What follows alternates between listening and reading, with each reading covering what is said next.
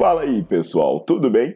Bem-vindos ao Fitcast, Fitness com Cérebro. Eu sou Paulo Gentil, doutor em Ciências da Saúde, autor de best-sellers sobre emagrecimento, hipertrofia. Eu sou professor e pesquisador. Este canal foi feito especialmente para quem gosta de cuidar do corpo, mas não descuida da inteligência. Aqui a verdade é dita com evidências científicas, doa a quem doer. Não esqueçam de seguir o canal e divulgar. E também eu convido vocês para olhar os links na descrição do canal para ver as minhas aulas, meus livros e também me buscar nas redes sociais.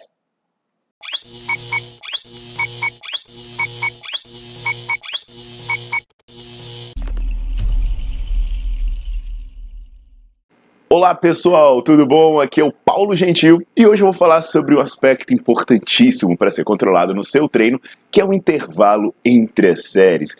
Existe tanta coisa que a gente precisa pensar na hora de montar e de fazer o treino, que acaba que o descanso que a gente dá entre uma série e outra fica meio que deixado em segundo plano, né? E aí o intervalo acaba sendo negligenciado. É muito comum, por exemplo, né? A gente para entre as séries para dar uma olhadinha no celular, nas redes sociais e quando vê, bum, descansou muito mais do que deveria. Às vezes também o nosso intervalo acaba ficando meio elástico, porque alguém pede para revisar o equipamento, aí a pessoa vai lá, limpa o equipamento, muda o ajuste, muda tudo e quando você vê, você descansou muito mais do que deveria. Tem também o avesso, né? De vez em quando você está agoniado olhando para o relógio e pensa: meu Deus, não dá para descansar tudo, eu estou com pressa, e você acaba descansando menos do que estava planejado. E aí, se você é personal trainer, você também deve passar pelos probleminhas de controlar o intervalo dos seus alunos, né?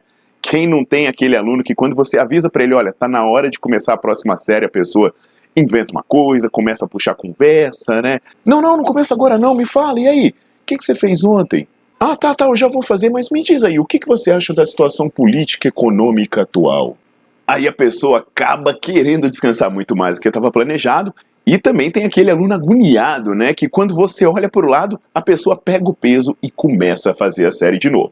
Então hoje eu vou dar algumas informações importantes sobre isso. Enquanto eu vou falando, eu já peço para você curtir o vídeo e botar para seguir o, o canal para se manter atualizado do que eu vou falando por aqui. Então a questão é a seguinte: o intervalo entre as séries é uma variável extremamente importante a ser controlada. Mas é preciso entender que não é um controle aleatório, não é sempre descansar pouco, não é sempre descansar muito, não é sempre um minuto, não é sempre cinco minutos que vai ser a melhor opção. Porque o intervalo entre as séries, ele modifica muito as respostas do treino.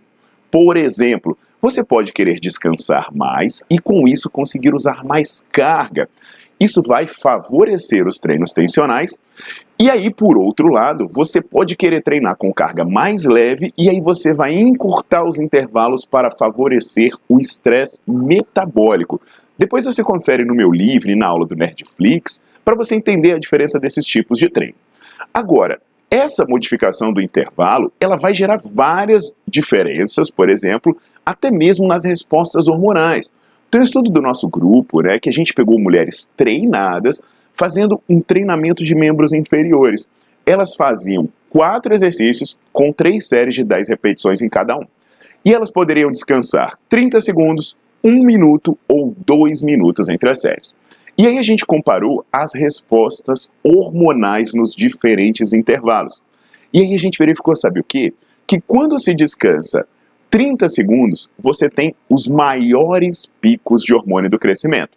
Enquanto a tendência é que quando você aumenta o intervalo, ou seja, descanse 2 minutos, as respostas de hormônio do crescimento são as menores. Tudo bem que eu não estou querendo dizer que o GH é hipertrófico, muito menos a resposta aguda ao treino. Até tenho aula sobre isso e falo sobre isso no meu livro de hipertrofia. O que eu estou querendo dizer é que mudar o intervalo muda tudo. E aí, pessoal, alguém pode se questionar: tá, mas como é que eu faço então? Bem, a resposta é depende. Por exemplo, essa maior resposta metabólica em intervalos curtos, ela parece ser legal para você ter bons resultados usando pouca carga. E nesse sentido, tem estudos que conseguiram ganhos de força e massa muscular com descansos de 30 a 45 segundos entre as séries. Mas, se o resultado não vinha das cargas altas, provavelmente vinha do maior estresse metabólico. Não quer dizer, no entanto, que descansar pouco seja a única forma de treinar ou seja sempre bom. Por exemplo, você pode querer aliviar o seu estresse metabólico, às vezes porque você está muito cansado, está numa dieta de restrição calórica, coisas do tipo, e aí você precisa de um intervalo mais elástico, ou simplesmente você quer treinar com mais carga para favorecer o estresse tensional. E aí tem estudos mostrando que dá para você descansar até 5 minutos e ter bons resultados. O que eu quero dizer com isso é que não existe um intervalo que seja o melhor de todos. Agora, o que você precisa entender é que cada intervalo tem uma implicação fisiológica. Você vai descansar pouco se você quiser mais estresse metabólico, por exemplo, preservando as suas articulações para treinar com menos carga, encurtando seu treino, ou você vai descansar muito se você quiser mais estresse tensional, preservando as suas vias glicolíticas e trabalhando com cargas mais altas. Então, se você planeja uma coisa, faça essa coisa. Não adianta você planejar que vai fazer um treino tensional e chegar lá e querer descansar 30 segundos entre séries. Não adianta você planejar que vai fazer um treino metabólico e chegar lá e descansar 5 minutos entre séries. Então, a dica que eu dou para vocês é a seguinte: você pode treinar numa ampla gama de intervalos. Agora, é importante cumprir o que foi estabelecido.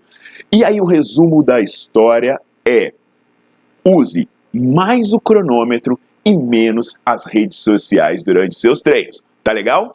E aí confere mais informações no meu livro de hipertrofia e nas aulas que eu tenho no Nerdflix. Aproveita e visita lá meu site você vai ver esse artigo que eu citei hoje e vários outros interessantes sobre vários temas da nossa área.